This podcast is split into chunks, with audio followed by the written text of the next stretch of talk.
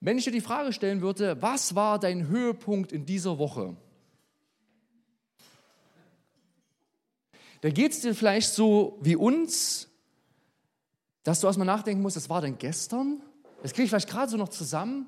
Und dann geht man so die Woche rückwärts und irgendwann, mir ging es dann bei Dienstag und Montag so, was war denn da nochmal? Und ähm, erst im längeren Nachdenken fällt, fällt dann dem oder uns das ein oder andere ein, was wirklich als Höhepunkt ähm, gewesen ist. Und vielleicht kennst du solche Situationen, du bist voll im Stress, ähm, bist auf dem Weg zur Küche, weil du aus der Küche etwas holen willst und stehst in der Küche und du weißt nicht mehr, warum, also was du aus der Küche holen wolltest. Also man ist sozusagen Ultravergesslichkeit und ähm, wir merken das immer wieder und wir Menschen, wir vergessen doch relativ schnell. Und deshalb, ich will einen Bogen spannen zu dem Thema, was vor zwei Wochen gewesen ist. Also wenn ich schon nach letzter Woche frage, ist das schon sehr herausfordernd. Aber wenn ich nach, sozusagen 14 Tage zurückfrage, oh, schon nicht so einfach. Wer von euch weiß vielleicht noch oder hat es noch im Sinn, wie denn der wichtigste Satz aus der Predigt lautete vor zwei Wochen? Oh, yes, genau. Dann ist ja etwas hängen geblieben. Du bist der Christus. Und ich will euch heute zeigen, dass erstens die Texte, die wir jetzt ähm, seitdem behandelt haben, eigentlich die ganze Zeit damit zu tun haben. Letzte Woche am Sonntag äh, 10 Uhr ging es schon weiter und ich will heute versuchen, wirklich einen richtig großen Bogen zu spannen, damit wir sehen können, dass diese Texte und die Begebenheiten alle unter eigentlich dieser Überschrift stehen, du bist der Christus.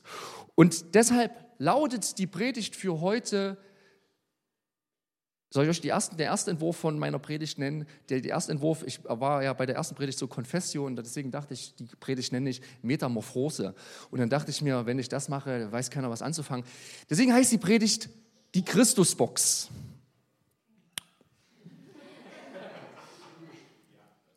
Und ich will euch mit hineinnehmen, das Ziel vor 14 Tagen war, das ist ja ein Ausspruch, du bist der Christus, dass dieses, dieser Ausspruch, dieses Bekenntnis irgendwie, dass wir es mehr verstehen, dass wir es mehr glauben und dass wir es vielleicht mehr in unserem Leben integrieren und dass es uns zum Handeln auffordert. Ähm, und deswegen ist das jetzt die dritte Predigt. Der Begriff Christus ist vielleicht uns gebräuchlich, vielleicht eher nicht. In der damaligen Zeit, vor 2000 Jahren, konnte man damit etwas anfangen, weil es gab eine gewisse Grunderwartungen an, sozusagen an diesen Begriff Christus, an diesen Titel. Also griechisch Christos oder Christos, hebräisch Messias und auf Deutsch der Gesalbte.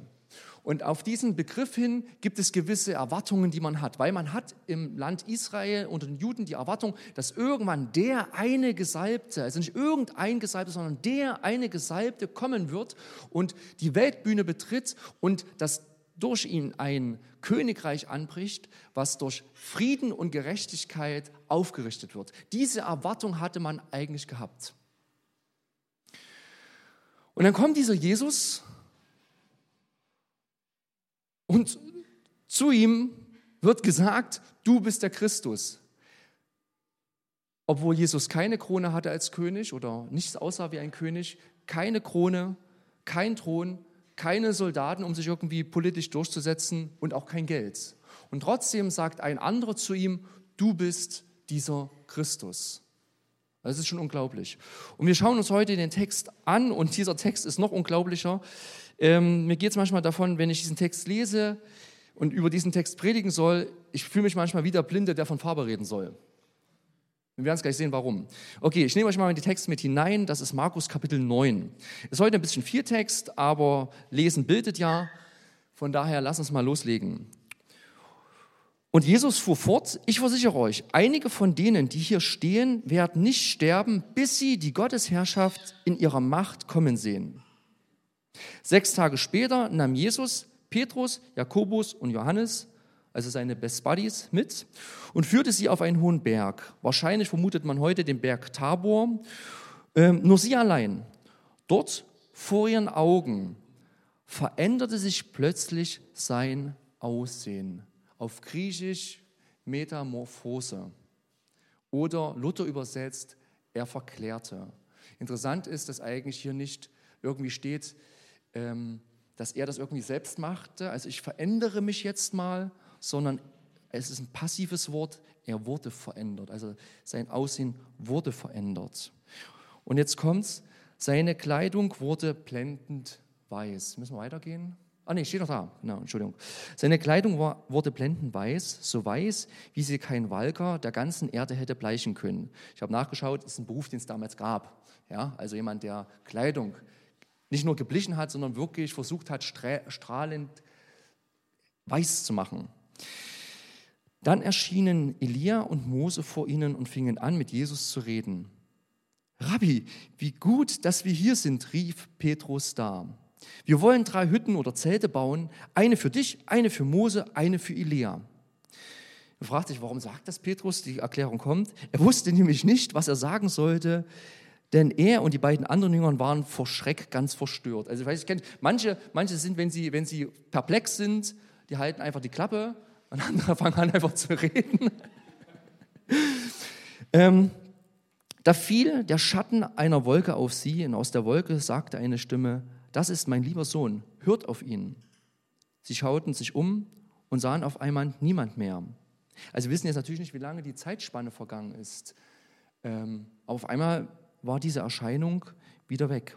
Nur Jesus war noch bei ihnen.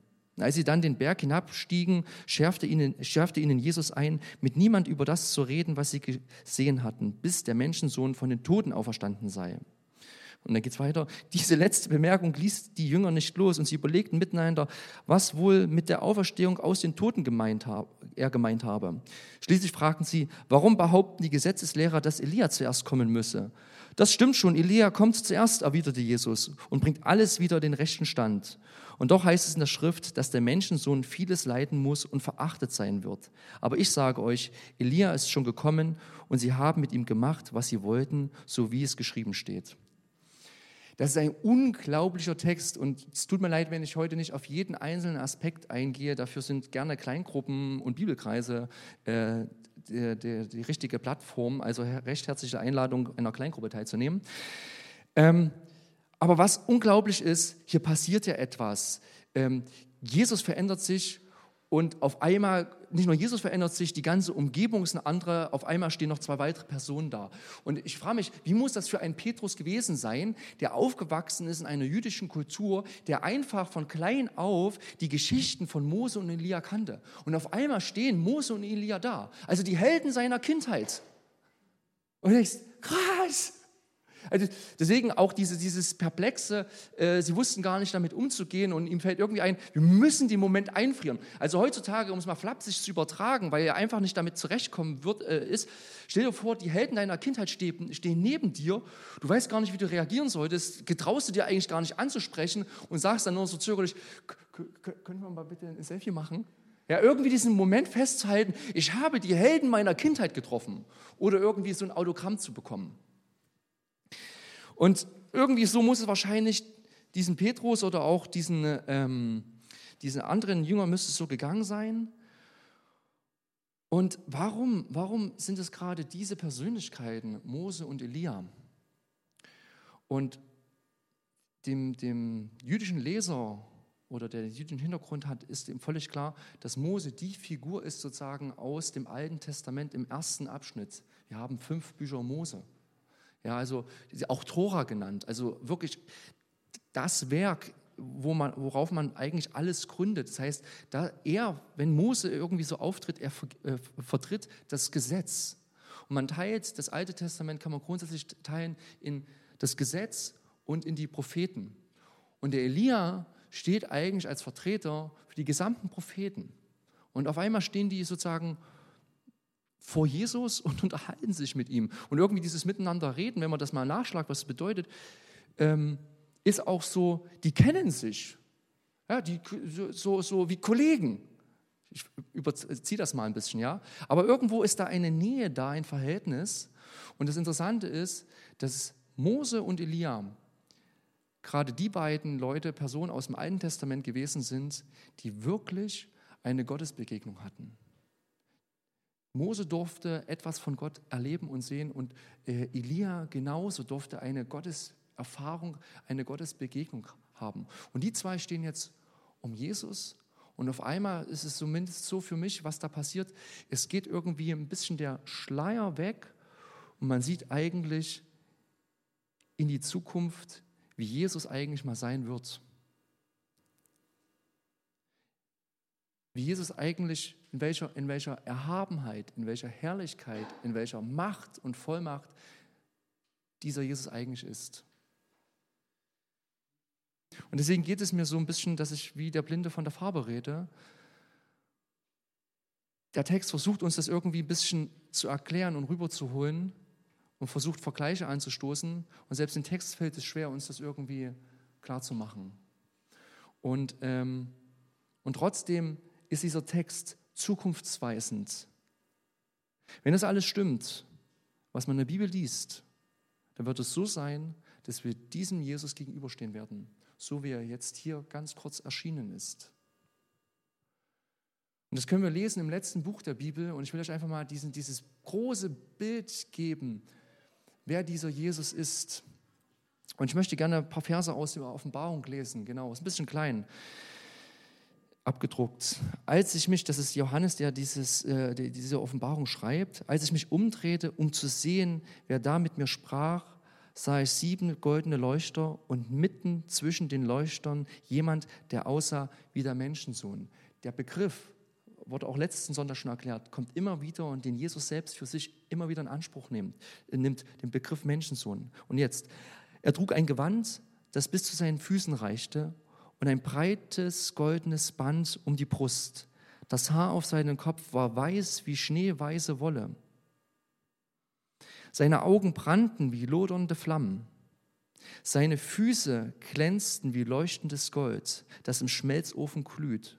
Und seine Stimme klang wie das Donnern der Brandung. Sieben Sterne hielt er in seiner rechten Hand und aus seinem Mund kam ein scharfes, auf beiden Seiten geschliffenes Schwert. Sein Gesicht leuchtete wie die Sonne in ihrem höchsten Stand. Das sind alles Vergleiche und Bilder und trotzdem wenn du diesen Text in Ruhe liest, also mal wirklich den Text, über diesen Text nachdenkst, meditierst auch, ich kenne ich diesen Jesus? Also ist, ist mir das wirklich bewusst, was hier steht? Aber ich darf dran glauben. Es ist ja eine sehr bildhafte Sprache und trotzdem drückt die, diese Sprache ja eine Übermacht, eine Überwältigung aus. Und es ist auch interessant, wie natürlich Johannes darauf reagiert. Als ich ihn sah, fiel ich wie tot vor seine Füße. Ja, also wenn jemand so auftritt mit so einem Sein, also dass er das ist, dieser Jesus, dann wird im wahrsten Sinne des Wortes werden mir die Füße vom Boden gezogen. Also ich werde automatisch auf meine Knie gehen. Das ist das, was hier passiert. Und kleiner Nebenverweis, interessant, wie Jesus darauf reagiert, dass Johannes so auf, die, äh, auf den Boden fällt.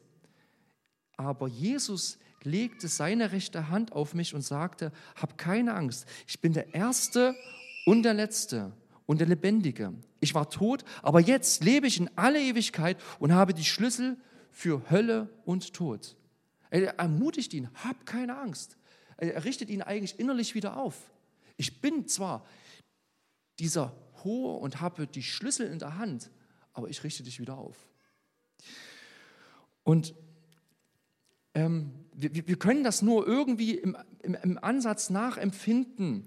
Und es gibt äh, eine sogenannte Herrlichkeitstheologie, wo man versucht, irgendwie das, was man da lesen kann und was man vielleicht auch ein Stück weit selbst in seinem Leben erfahren kann, ähm, klarzumachen. Versucht man zum Beispiel, äh, wenn es um Kirchenarchitektur geht, versucht man, äh, gibt es einige Gebäude, auch gerade ähm, ein Dom oder so, die versuchen, diese Herrlichkeit, die irgendwie hier ausgedrückt wird, darzustellen. Also du hast einen ein ganz äh, hellen, strahlenden Altarraum, oft mit Gold, weil man, man wollte versuchen, wenn man also gerade so auch in Zeiten des Mittelalters, ähm, das irgendwie klar zu machen, dass wir es mit einem Gott zu tun haben, der einfach so glänzend und überwältigend ist, der herrlich ist, der schön ist.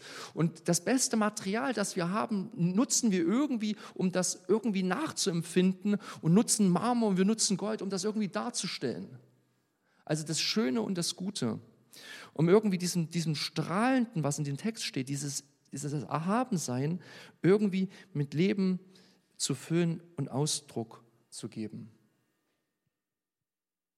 Und diesem Jesus darf ich irgendwann gegenüberstehen, der auf der einen Seite der Herr dieser Welt ist und trotzdem zu mir sagen möchte, habe keine Angst.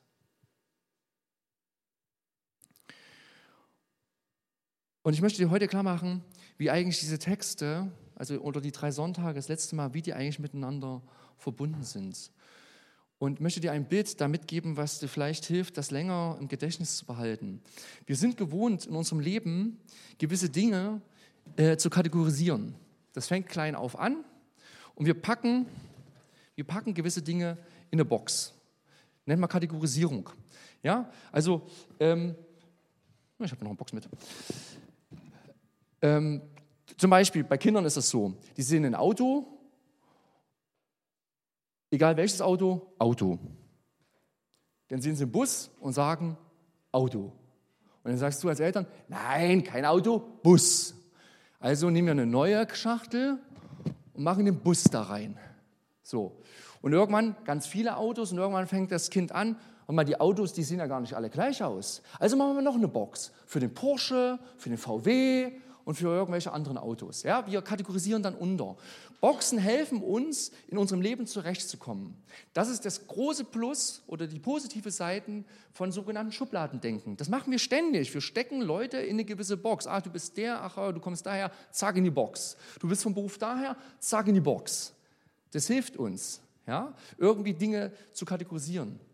Aber genauso wie das ein Vorteil ist, kann natürlich so eine Box ein Nachteil sein. Weil wenn ich einmal einen Menschen in eine Box gesteckt habe, hat es der Mensch bei mir unwahrscheinlich schwer, aus dieser Box rauszukommen. Wenn, man sagt ja so, der Ersteindruck eines Menschen zählt unwahrscheinlich. Und wenn ich das abstemple, mit dem ich zu tun habe und sage, das ist ein A und tue den da rein, dann bleibt dieses A ziemlich lange in dieser Box, bis ich vielleicht feststelle, oh, der ist doch recht sympathisch. Kam mir bloß am Anfang so sehr arrogant vor. Und das heißt, es dauert ziemlich lange, bis man dann jemand aus dieser Box hinaus, äh, herausnimmt. Und genauso haben die Jünger, die Jünger eine sogenannte Christusbox. Ich habe jetzt überlegt, welche Box ich nehme für die, für die Jünger, ob ich die große oder die kleine nehme. Ähm, und da haben sie alles, was sie über den Christus gehört haben, in die Box hineingepackt, reingesteckt und gesagt, ja, so muss dieser Messias, so muss dieser Christus sein haben es reingesteckt. So, und jetzt kannst du überlegen für dich selbst, welche Box du von diesem Christus hast, ob die große oder die kleine Box. Und deswegen heißt eben die Predigt die Christusbox. So, ich nehme mal für euch die große. So. Und wenn wir jetzt die Texte lesen, dann haben wir den ersten Text, den wir vor zwei Wochen gelesen haben, dass, Jesus, dass Petrus sagt, Jesus, du bist der Christus. Zack, hier. Wenn ich mir einfach anschaue, was ich einfach über das Alte Testament von diesem Titel gelernt habe, von diesem Christus, Jesus, dann muss ich sagen, dann erfüllst du das, du gehörst in diese Box. Du bist dieser Christus. So. Letzten Sonntag haben wir gehört, dass dieser Christus, sagt Jesus selbst, dieser Menschensohn einmal leiden wird. Und da sagt Petrus, was sehr interessant ist, das sollte nie passieren. Beziehungsweise, denen ist vielleicht aus dem Alten Testament klar, dass dieser Christus leiden soll. Aber Jesus sagt eigentlich, er sagt, ich werde nicht nur leiden, ich werde sterben. Und dann sagt Petrus ganz hart, das soll dir nicht passieren. Und dann sagt Jesus richtig hart, pass auf, verpiss dich, Satan. So krass sagt er das eigentlich zu Petrus. Würde ich nie jemand sagen, aber ihr müsst euch vorstellen, ähm, Petrus packt diesen Jesus in die Box und in dieser Box gibt es keine, keine Kreuzigung sondern dieser Christus soll ja uns retten. Der soll König sein. Und deswegen passt er, sollte er in diese Box hinein. Der soll vielleicht ein bisschen leiden, aber nicht so sehr. Und das ist der Text, den wir letzten Sonntag hatten. Und heute haben wir einen Text, und ich glaube, das ist den Jüngern auf der einen Seite ein bisschen klar, boah, wir haben es schon mit einem ganz schön krassen Jesus zu tun. Der kann Wunder vollbringen und er kann unwahrscheinlich gut reden. Und jetzt haben wir diesen Text hier und die merken eigentlich, das ist viel größer. Also ich will damit eigentlich erklären, dieser Jesus, der passt nicht in diese Box. Der leidet viel mehr, als sie sich vorstellen konnten und der ist viel erhabener, als sie jemals denken konnten. Und deswegen macht Jesus in diesen beiden Texten, die wir heute noch haben, macht er eigentlich Folgendes. Er zerreißt diese Box, weil diese Box nicht ausreicht, um diesen Jesus zu fassen. So gut wie Boxen sind, so einen großen Nachteil haben, haben sie, weil dieser Jesus nicht in die Box passt.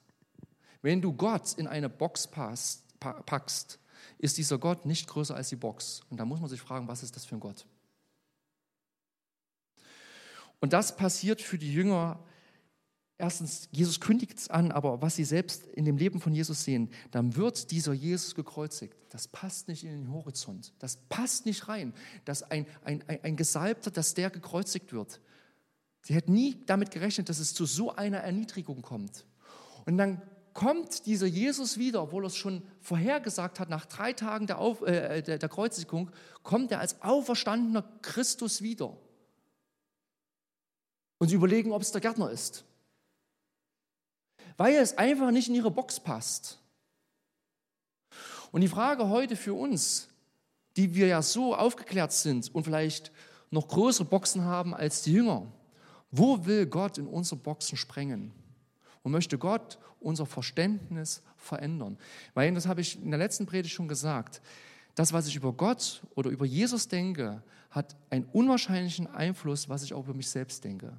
Mein Gottesbild prägt mein ganz persönliches Selbstbild. Wenn ich denke, dass dieser Gott mich bestraft, werde ich mich ganz anders verhalten. Wenn ich davon ausgehe, dass Gott ein liebender Vater ist, werde ich mich anders verhalten. Also hat das, das Gottesbild einen unwahrscheinlichen Einfluss auf mein Menschenbild. Und das nächste ist, wenn man sich einfach in der Kirchengeschichte an, anschaut, was dort passiert, die solche, also mit solchen Texten, dann merkt man immer wieder, dass von einem sogenannten Mysterium gesprochen wird. Mysterium, ein sogenannten Geheimnis.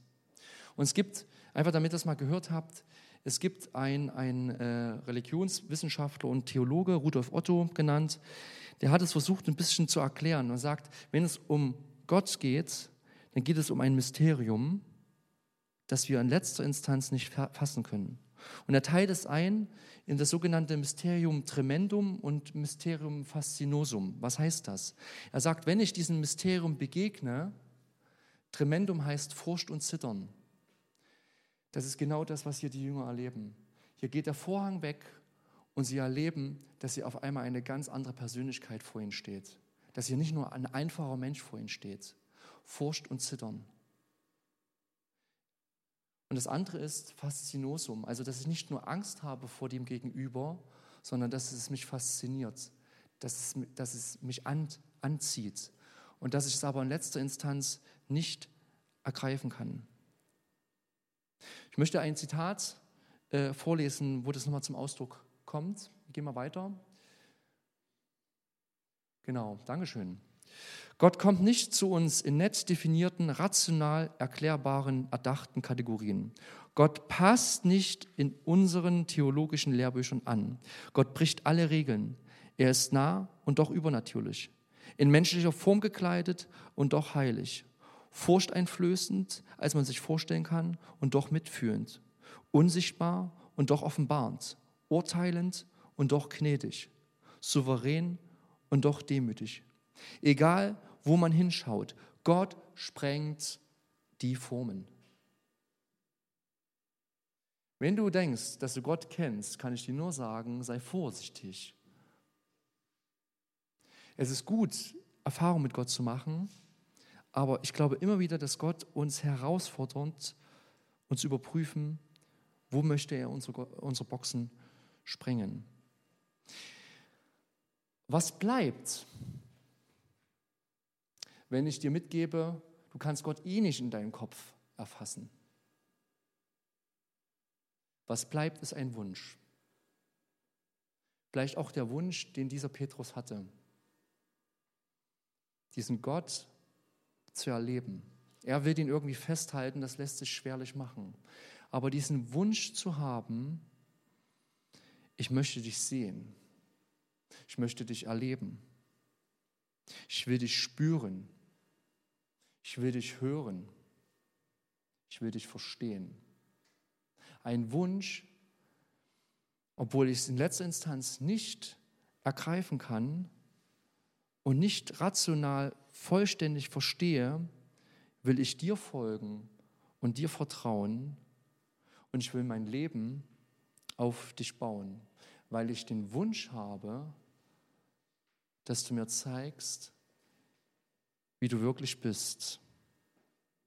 Ich will dich spüren, ich will dich sehen, ich will dich hören und dich verstehen.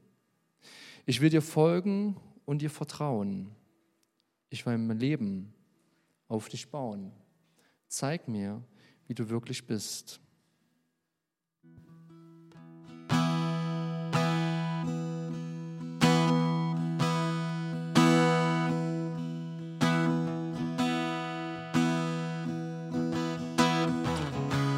Ich will dich sehen, ich will dich hören und dich verstehen. Ich will dir folgen und dir vertrauen. Ich will mein Leben auf dich bauen. Zeig mir, wie du wirklich bist. Dieser Wunsch, den wir gerade gesungen haben, den möchte ich dir eigentlich mitgeben, das im Herzen zu tragen. Ich will dich näher kennenlernen, auch wenn ich dich in letzter Instanz nicht vollständig verstehe. Das ist mein Wunsch.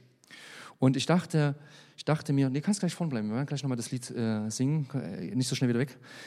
Ähm, ist ja ziemlich martialisch. Und ich dachte mir, gibt es denn vielleicht ein anderes Bild, was uns hilft, das besser zu begreifen oder uns zu, das zu verstehen? Und äh, ich habe mit meiner Frau darüber gesprochen und die Frauen haben ja manchmal bessere Ideen als die Männer.